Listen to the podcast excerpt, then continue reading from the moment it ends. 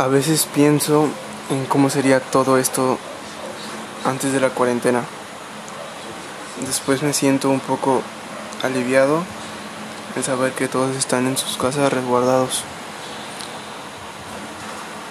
Extraño la escuela, extraño a mis amigos, a mis seres queridos, pero sé que se están cuidando en sus casas. El